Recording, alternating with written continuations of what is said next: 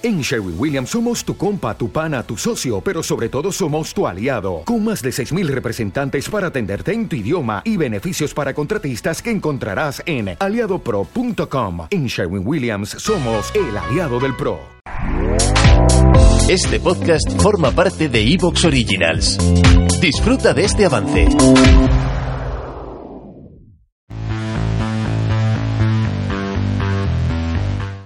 ¿Le ves algún hueco a Cousins en la NBA? Si la respuesta es sí, ¿en qué equipo? Pues tengo que decirlo, Dan. Eh, por supuesto que para mí tiene, tiene cabida en, en, la NBA Cousins. Habrá que ver cómo, ¿no? Habrá que ver cuál es eh, el rendimiento una vez que vuelva. Y ya lo vimos alguna vez el año pasado, el año anterior, que desde la lesión obviamente no es el mismo jugador y que lógicamente, pues te, te, siembra muchas dudas en cuanto a que sea, por ejemplo, una referencia en el equipo. Pero sigo pensando que Cousins es ese jugador que debería ser capaz de dar, eh, como digamos, eh, bastante eh, rendimiento, aunque sea de eso, 10 minutos, un jugador de suplencia que, que te pueda dar un rendimiento en la zona, que te pueda romper un poco el partido un momento, forzarte alguna falta en la zona no lo sé, romper algún bloqueo que tengas en el tiro, eh, no tirando él, por supuesto, ¿no? sino buscando otro tipo de alternativas para anotar o, incluso alejar a, los defensores de la zona de tres. No sé, eh, creo que con Cousins se, se peca, no sé si es que también en vestuario debe ser un tipo complicado, pero yo creo que Cousins, mm, teóricamente, incluso con todas las lesiones, incluso con su eh, bajada física, debería ser un jugador que sea capaz de encontrar sitio en la NBA y de hecho me sorprende que por el mínimo salarial no esté ya ningún equipo.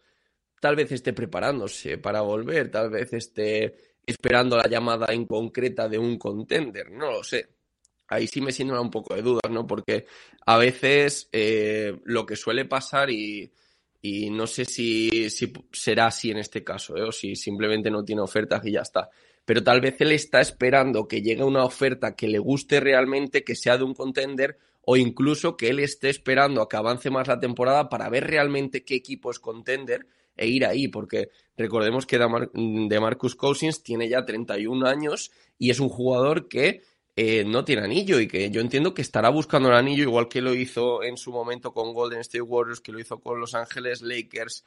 Eh, yo creo que es momento de que Cousins, bueno, ahora estoy dudando si, si con los si ganó el anillo, ¿no? En su etapa con los Golden State Warriors. Yo diría que no, pero lo voy a verificar en un momento por si acaso. No, efectivamente, fue el año en que pierde las finales, cierto. Eh, en fin, yo creo que de Marcus Cousins es un jugador que debería ser capaz de volver a la NBA y que debe... ¿Te está gustando lo que escuchas?